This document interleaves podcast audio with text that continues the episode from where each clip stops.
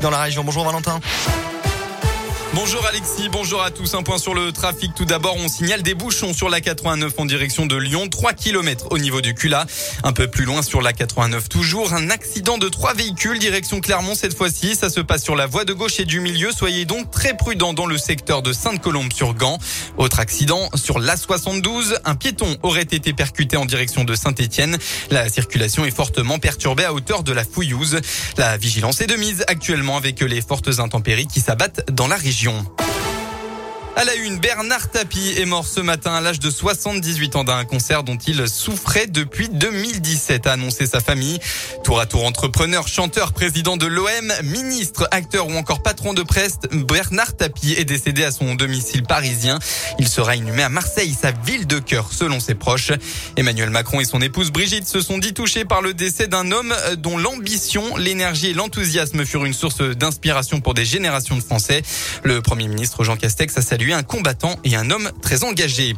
Dans la région, réveil compliqué à Firmini. Peu avant 3 heures du matin cette nuit, plusieurs voitures ont été incendiées sur un petit parking sur le chemin de Soupola.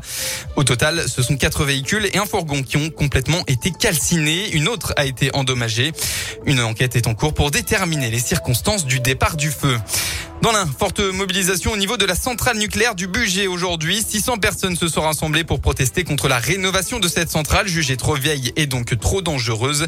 Les manifestants réclamaient sa fermeture immédiate. En Haute-Loire, lors d'une promenade aux étables, un homme de 67 ans a fait un malaise. Les secours ont dû intervenir en milieu périlleux. La victime a dû être héliportée en urgence absolue à l'hôpital Nord. On passe au sport. À 4 heures du coup d'envoi, la tension monte à mesure que les pluies s'intensifient. Ce soir dans le chaudron, la SSE accueille Lyon en clôture de la 9 journée de Ligue 1. Des objectifs différents pour les deux clubs. L'OL veut se rapprocher du podium tandis que saint veut s'offrir sa première victoire en championnat. Coup d'envoi du match à 20h45. Et puis cet après-midi, le PSG a chuté sur la pelouse de Rennes. Les Parisiens se sont inclinés 2 à 0. Première défaite en Ligue 1.